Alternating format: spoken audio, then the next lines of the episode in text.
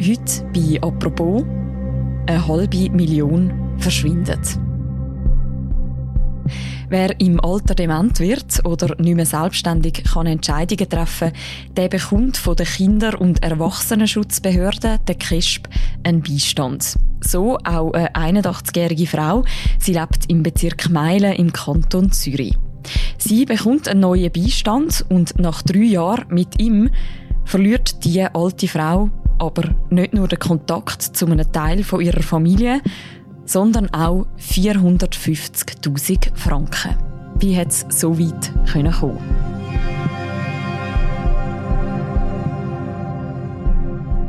Das hat die Sonntagszeitungsautorin Bettina Weber recherchiert und sie ist heute im Studio. Das ist eine neue Folge von «Apropos» vom täglichen Podcast vom Tagesanzeiger und von der Redaktion Tamedia. Hallo Bettina. Hallo Mirja.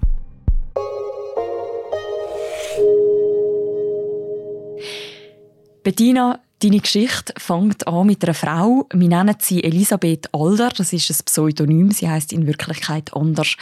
Was ist das für eine Frau?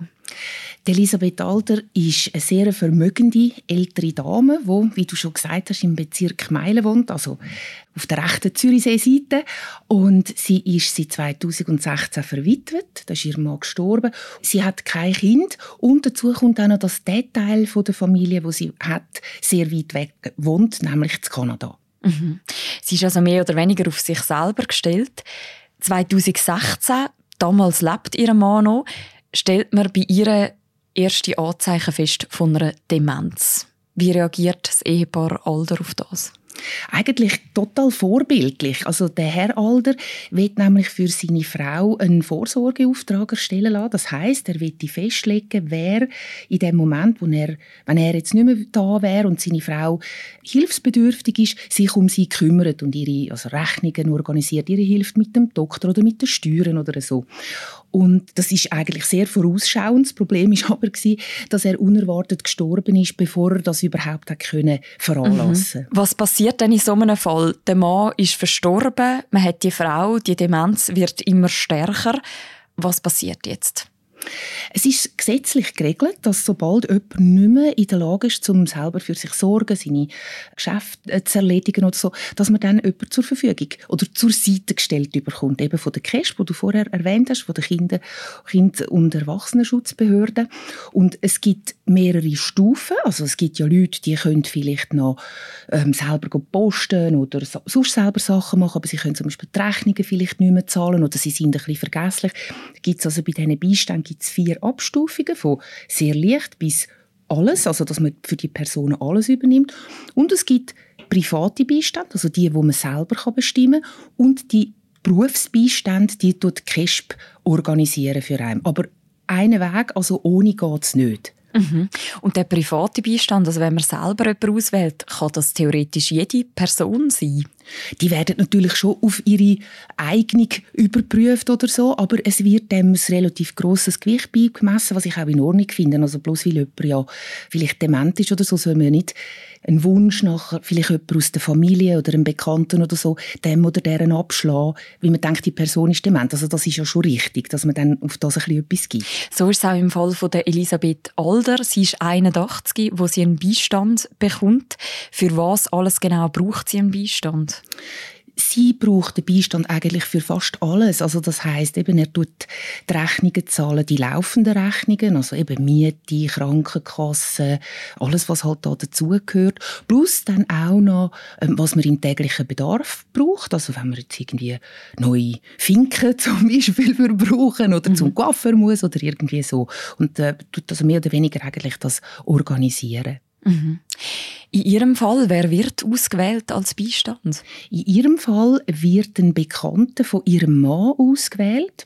Der ist 20 Jahre jünger, also so um die 60 herum. Er ist verheiratet, Vater von einer Tochter und er kümmert sich unglaublich hingebungsvoll um die verwitwete Seniorin und besucht sie fast täglich. Das ist ja sehr schön, wenn man so jemanden im Umfeld hat, der sich so um einen kümmert. Das ist so die eine Seite. Gleichzeitig gibt es noch die andere Seite, nämlich dass der Nachbar an dem Mann auch schon bevor er Beistand wird, das eine oder das andere auffällt? Ja, also das eine ist ja, dass der eigentlich überhaupt niemand kennt hat. Also so im Umfeld von der Frau ist der überhaupt niemandem bekannt gewesen. Und dann das andere war, er hat sich zwar sehr hingebungsvoll gekümmert, in der Tat, aber er hat auch jedes Mal, wenn er die Frau Alder besuchen ist, Alkohol mitgebracht. Und die beiden haben dann, glaube ich, zusammen ziemlich viel getrunken. Er hat sich auch sonst irgendwie eigenartig benommen. Und darum hat es schon drei Monate, nachdem der Herr das erste Mal auftreten ist, hat der Nachbar bereits sich an Kesp gewendet und gesagt, sie, wir haben da irgendwie das Gefühl, da läuft etwas nicht gut, weil irgendwie der Herr, der sich da so um Frau Alter kümmert, ist ein bisschen gespässig und wir haben irgendwie das Gefühl, das kommt nicht gut. Und hat sogar der Nachbar in dem Schreiben an bei dieser Gefährdungsmeldung, vier Personen aufgelistet, die er fähig finden und hat explizit von dem Bekannten abgeraten. Mhm. Was passiert denn bei den Kespen, wo sie die Meldung von dem Nachbar überkommen? Was wird in so einem Fall gemacht? In der Regel natürlich geht man dem nach, oder? Weil das ist ja in dem Sinne eine schutzbedürftige Person und man will ja schon nicht, dass die jemandem ausgeliefert ist, wo sie ausnützt oder irgendwie so. Und ich nehme jetzt einmal an, gemäß KESP ist dann das da auch passiert, aber man hat offenbar gefunden, das gäbe keinen Grund zur Sorge. Der Nachbar, der sich bei der KESP meldet, der ist ja nicht der Einzige, der stutzig wird. Genau, weil der Bekannte geht ja nicht nur immer äh, Frau Alder besuchen, sondern irgendwann merkt man, er hat auch den ganzen Zahlungsverkehr von ihr übernommen. Und nochmal, also der ist einfach ein Bekannter gewesen, der ist nicht offiziell von irgendjemandem beauftragt gewesen. Auf jeden Fall hat der Vermögensverwalter von der Frau Alder hat sich ebenfalls bei der Cash gemeldet und gesagt, ja, also das ist der Bekannte und der macht jetzt irgendwie alle die Rechnungen. Und er hat hier noch betont, also Frau Alder sagt dann also niemand, der einfach mit dem Geld um sich rührt, obwohl sie eine vermögende Frau ist. Sie lebt aber sehr sparsam. Plus, das ist noch lustig, in dieser Meldung steht das so, sie sei auch nicht jemand, der plötzlich so Geschenk macht, also dass mhm. irgendjemand mit einem Geld sagen, überrascht oder irgendwie so. Und das wird im Dezember 2016 von dieser Mitarbeiterin von der KISP fein säuberlich notiert. Du hast das auch gelesen, weil die Notiz von dieser KESP-Mitarbeiterin und ganz viele andere Dokumente, das füllt unterdessen drei Aktenordner, wo es um die Beziehung von dem Beistand zu der Elisabeth Alder geht. In diesen Dokumenten sieht man dann unter anderem auch, dass das überhaupt nicht der letzte Warnhinweis war von dem Vermögensverwalter. Was passiert dann nämlich nachher noch. Also einen Tag, nachdem sich der Vermögensverwalter gemeldet hat bei der Cash, meldet sich auch der Hausarzt. Und äh, da muss man wissen, der hat sie Alder 24 Jahre lang betreut, also der kennt die sehr gut, der ist vertraut mit denen. Und er meldet sich und sagt, der Herr, das sei also wirklich äh, eine ganz äh, irritierende Person, der sei bei ihm in der Praxis vorbeigekommen, hätte dort irgendwie sich daneben benommen, hätte ihm quasi gesagt, er hätte da der Frau Alder keine Spitex schicken, das übernehme er fortan dann selber und so. Und auch die Ärztin, er hat dann das noch erwähnt in dem Bericht, der Hausarzt, er ist zur Zeit, wo der Herr Alder gestorben ist, ist er in der Ferien und hat eine Vertretungsärztin gehabt und die ist dann zu Altersheim, wo der Herr Alber gestorben ist. Und dann hat sie dort beschrieben, wie offenbar der Herr, also der Bekannte, steht schon vor Ort und ist sie beschreibt sie so, mehrfach in grotesk bis absurder Weise über den am Boden liegenden, verstorbenen Herr Alder hineingestiegen, um auf der anderen Seite vom Zimmer eine Flasche Wein holen. Also, das ist ja doch ein, ein, ein seltsames Gebar und das hat er alles der Kespe so mitteilt. Das ist also schon alles sehr merkwürdig. Da müssen eigentlich schon alle Alarmglocken abgehen. Und dann meldet sich im Januar 2017, auch das sieht man in diesen Dokumenten, in diesen Ordner, auch noch eine ehemalige Mitarbeiterin von der Frau Older. Richtig. Die hat Frau Alder besuchen und hat sie vernachlässigt vorgefunden. Also normalerweise ist Frau Alder offenbar sehr eine gepflegte Frau gewesen und sie hätte sich nicht mehr gestrählt. Frau Alder sagt ihr dann auch so Sachen, wie sie will das Testament zugunsten von dem Herr anpassen. Alles sehr ungut und die Mitarbeiterin, die ehemalige von der Frau Alder, organisiert dann den ehemaligen Zürcher Stadtarzt. Der Herr Wettstein geht dort ebenfalls vorbei. Der sagt ganz klar, also Frau Alder ist urteilsunfähig. Dann hat es auch noch eine Nichte aus Kanada, wo sich mit einem Brief an Kesp wendet, wo sagt, wir sind sehr besorgt. Offenbar soll da das Testament geändert werden zu dem Mann, wo irgendwie niemand kennt. Man kann also eigentlich zusammenfassend sagen, für einmal hat das, was man sonst immer so beklagt, dass es nicht funktioniert, nämlich dass die Leute wegschauen oder sagen, mich geht das nicht an oder ja, die müssen das selber wissen. So viele verschiedene Leute haben sich engagiert, zeigen, haben gewarnt, haben sich involviert und offenbar hat das einfach nicht genützt.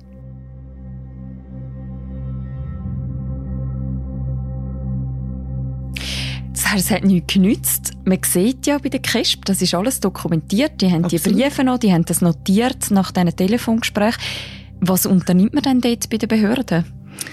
Offenbar nicht, weil also quasi das Tüpfchen auf dem I ist, dass sie ihn dann 2017 den Herr zum offiziellen privaten Beistand von der Frau Alder ernennen. Also ganz so, wie wenn da keinerlei Meldungen vorgelegen wären oder so. Und das heißt auch, jetzt ist er quasi offiziell befugt, um da über ähm, das Geld von der Frau Alder zu verwalten quasi.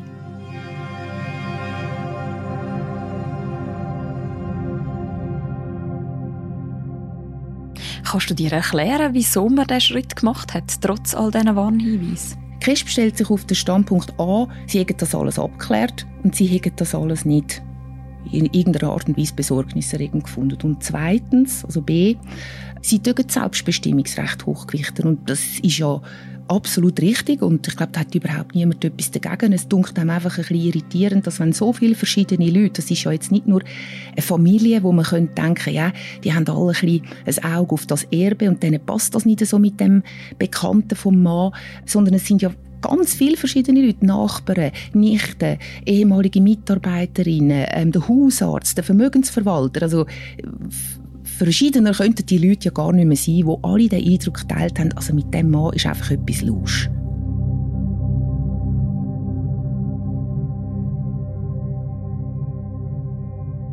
Jetzt 2017, wo der Mann auch noch der Beistand wird, sieht man auch, dass plötzlich merkwürdige Sachen auf dem Konto von der Frau Older passieren. Jetzt geht das los, genau mit diesen wirklich grossen Bezügen. Zwischen dem Oktober 2017 und dem August 2020 wird 130 Mal Geld abgehoben. Und zwar muss man sich das so vorstellen, es gibt zwei Konti. Das eine ist so das Konto, wo alle laufenden Rechnungen gezahlt werden und dann gibt es ein Sackgeldkonto. Und das meiste Geld, eigentlich fast immer, fast alle Bezüge, sind von dem Sackgeldkonto. Und Dort muss man sich also vorstellen, die Bezüge finden immer in Bar statt. Zum Teil sind das bis zu 15.000 Franken aufs Mal. Manchmal sind die täglich hintereinander. Also am einen Tag 1.000, am zweiten 2.000, am dritten 1500, dann nochmal 3000 und das gibt dann am Schluss die Gewaltsumme von 450.000 Franken. Also so weit ist es natürlich 2017 dann noch nicht.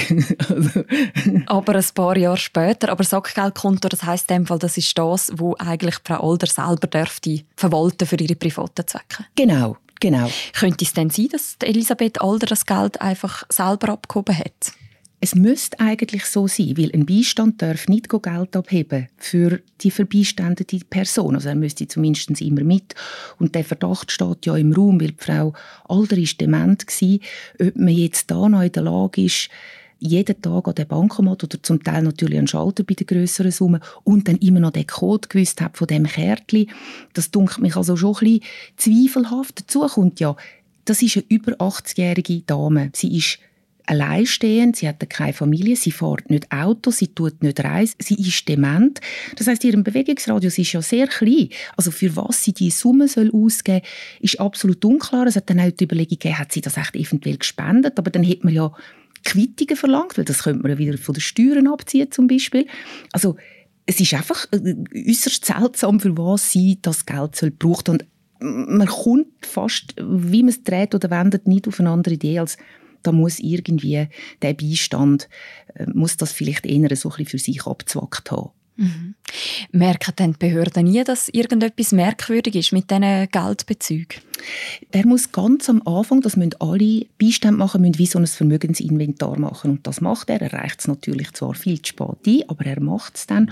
Und da merken die Behörden, dass auf dem Sackgeldkonto fast 400'000 Franken drauf sind. Und dann melden sie ihm sofort zurück, hallo, das ist viel zu hoch, das gibt überhaupt keinen Grund, dass dort so viel Geld drauf ist. Könnten Sie bitte schauen, dass dort pro Monat nur irgendwie zwischen 7 und 10'000 Franken drauf ist. Der Beistand meldet dann zurück, nein, das will Frau Walder nicht. Und ähm, sie beharren auf dem. Und das ist es dann. da passiert dann wieder nichts mehr zehn Monate lang. Und nach zehn Monaten? Da wird er dann zum Gespräch aufgeboten bei der KESP und dann wird er natürlich gefragt nach diesen Bezügen und hat also eine abenteuerliche Geschichte parat. Er sagt nämlich, es hätte mehrmals, zum Teil 20 Mal am Tag, eine Person angerufen und hätte Geld gefordert von der Frau Alter. Dann hätte er ihr dann empfohlen, sie solle das doch abheben und im Buffet aufbewahren. er hätte keinerlei Hinweis darauf, dass das Geld nicht mehr in diesem Buffet sei. Also das ist ja wirklich eine außerordentlich abenteuerliche Geschichte, aber bei dem belässt man es dann auch ebenfalls. Mhm. Also da passiert nichts. Also er bleibt der Beistand? Ja. ja. Während er jetzt weiter Beistand bleibt, treffen ja parallel dazu bei der KESP immer wieder Meldungen ein, was kommt da zum Beispiel so an in diesen Jahren, wo er Beistand ist?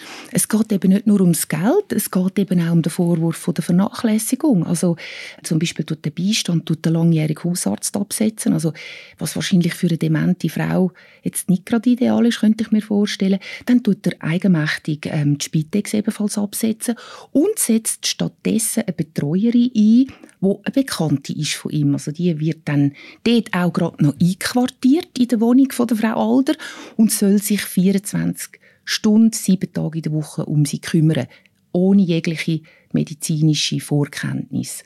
Das ist das eine. Und dann gibt es aber auch Nachbarn, die sich melden und das Gefühl haben, Frau Alder werde isoliert, also dass sie quasi fast schon eingesperrt wird. Man, man hat zum Beispiel gesehen, dass es hat so ein Fenster an der Wohnungstür, das ist zugeklebt.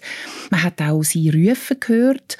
Und was dazu kommt, seit Anfang an ist es so, dass man Frau Alder nicht spontan kann besuchen kann, sondern man muss sich beim Beistand vorher anmelden.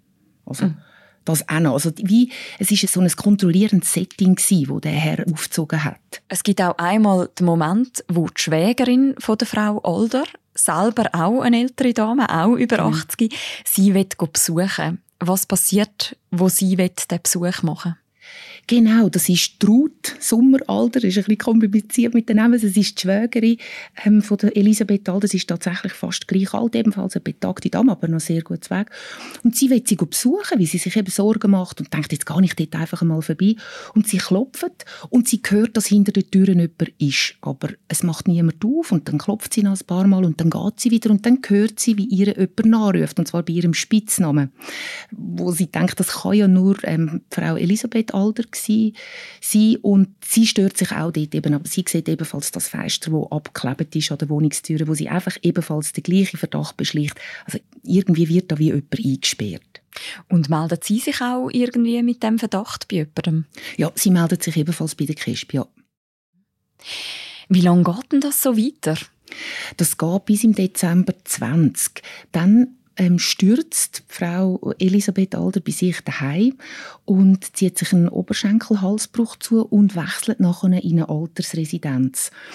Interessant ist aber, dass das weiß niemand, weil der Beistand sieht sich überhaupt nicht veranlasst, das zum Beispiel ihrer Schwägerin mitzuteilen, dass sie sich besuchen vielleicht oder so. Die Schwägerin erfährt das eigentlich nur per Zufall, wie sie wieder ihre andere Schwägerin besuchen und dort merkt, die wohnt gar nicht mehr dort. Wer aber noch dort wohnt, ist die Betreuerin. Mhm. Die wohnt dort immer noch in der Wohnung von der Frau Alder. Und die Schwägerin geht dann in die Altersresidenz. Was findet sie dort für ein Bild vor? Sie war absolut geschockt, weil Elisabeth Alder war in einem Doppelzimmer. Es hat dort keinerlei persönliche Gegenstände, gehabt, keine Blumen, keine Bilder, gar nichts. Ähm, es war ein steriles Zimmer und man hat ihr, weil das der Beistand so festgelegt hat, ebenfalls wieder nur 30 Minuten Besuchszeit zugestanden. Mhm. Wie reagiert sie jetzt auf das, die Schwägerin? Sie schaltet jetzt einen Anwalt ein, also jetzt wird ihr das irgendwie zu bunt und sie fühlt sich natürlich auch hilflos, oder? Also sie ist ebenfalls eine ältere Dame, sie ist wie ganz allein und macht und tut und irgendwie lässt niemand zu und hilft auch niemand und dann tut sie einen Anwalt einstalten, auch der stellt natürlich eine Reihe von Fragen an Kesp, nämlich er nennt das horrende Bezüge, oder? Wie sind die jetzt erklären? Kesp reagiert jetzt da nicht gross aufgeschreckt, ich würde es mal so formulieren. Und dann kommt das Ganze nochmal eine Wendung über, weil dann stirbt Ende 2021 völlig unerwartet der Beistand. Einfach aus dem Nichts raus? Ja, genau. –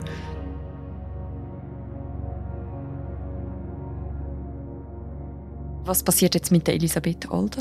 Sie kommt natürlich einen neuen Beistand über, weil eben, das ist natürlich gesetzlich so vorgesehen, genau. Und die 450.000 Franken, die bezogen worden sind von dem Konto, sind die jemals wieder auftaucht? Nein, also Cresp stellt sich ja auf den Standpunkt, die sagen nicht verloren, weil sie sagen ja versichert. Jetzt ist das schon so, also Crespen sind versichert, das sind aber Prämien zahlen wir, wenn ich es richtig im Kopf habe, das wird mit Steuergeldern gezahlt, die Prämie. Und es, es kann ja schon nicht der Sinn und Zweck sein, dass man sagt, es ist nicht verschwunden, wie man dann das irgendwie mal auf mühselige und wahrscheinlich kostspielige Art sich wieder muss zurückholen muss, falls es dann so, so weit kommt. Mhm.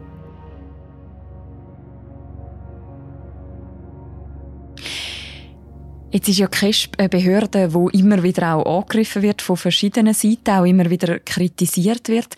Inwiefern ist jetzt das, was da passiert ist, auch in einem gewissen Sinn ein systematisches Problem? Oder inwiefern ist das einfach wirklich ein Einzelfall? Oh, ich würde das überhaupt nicht als generell anschauen oder als Fundamentalkritik überhaupt nicht. Es geht um den Fall da und der ist irritierend und an dem hat es wirklich viel irritierende Sachen und da muss man ja über das berichten. Man kann ja nicht aus komischer oder Rücksicht wie Cresp häufig, sicher häufig zu Unrecht in der Kritik ist, überhaupt nicht mehr kritisch über Cresp berichten, weil eben an dem Fall sind doch sehr viele Sachen irritierend. Ist die ganze Geschichte dann jetzt schon abgeschlossen? Überhaupt nicht. Jetzt geht es ja um eine Staatshaftungsklage, also darum, dass der Kanton würde ja haften für, für den Schaden, der da der Frau Alder entstanden ist. Jetzt geht es darum, wer ist da quasi klageberechtigt. Zuerst hat es geheißen, die Schwägerin dürfe nicht. Und dann hat es geheißen, es sei verjährt. Jetzt hat es plötzlich dann wieder geheißen, vom neuen Beistand, ein neues Gutachten hätte gezeigt, das sei nicht verjährt. Also man könne da die Chancen für eine Haftungsklage hätten eher gute Chancen. Der Punkt ist, das tönt schon gut, aber das bedeutet, zuerst kommt da ein Vorverfahren, das ist ein, ähm, ein Verwaltungsverfahren. Danach muss man das, je nachdem wie es rauskommt, muss man dann das vor Gericht. Das geht sicher noch mal zwei Jahre, also ich würde sagen unter drei, vier Jahre ist da nicht mit dem Geld zu rechnen. Also, und nochmal, meine Frau Elisabeth Alder ist, wird das Jahr 86, ihre Schwägerin ist ein Jahr jünger, das sind zwei betagte, fragile Frauen, die haben die Zeit nicht.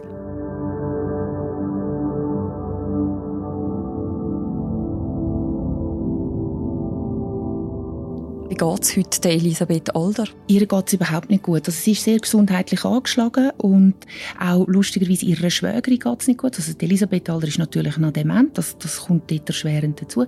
Ihre Schwägerin ist das nicht, aber es tut sie wahnsinnig beschäftigen. Ich meine, ich verstehe das schon. Das ist, man ist in einer Behörde so hilflos und ohnmächtig ausgeliefert. Man rennt quasi gegen den Berg. Man will immer wieder sagen, hey, aber da stimmt etwas nicht. Man lässt nicht richtig zu. Man wird irgendwie abgewimmelt.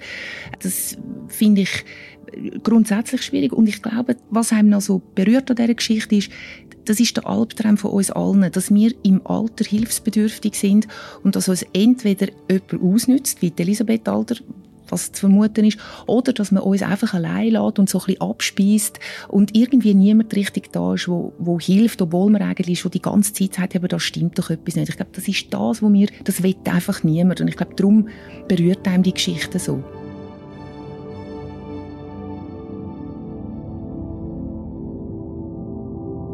Danke vielmals, Bettina, dass du die Geschichte hier auch noch mal erzählt hast. Danke auch, Mirja, danke. Die ganze Recherche von der Bettina Weber, die kann man natürlich auch noch nachlesen. Die verlinken wir auch noch im Beschreib zu deren Episode. Und die nächste Folge von unserem Podcast, die hören ihr morgen wieder. Bis dann, macht's gut. Ciao miteinander.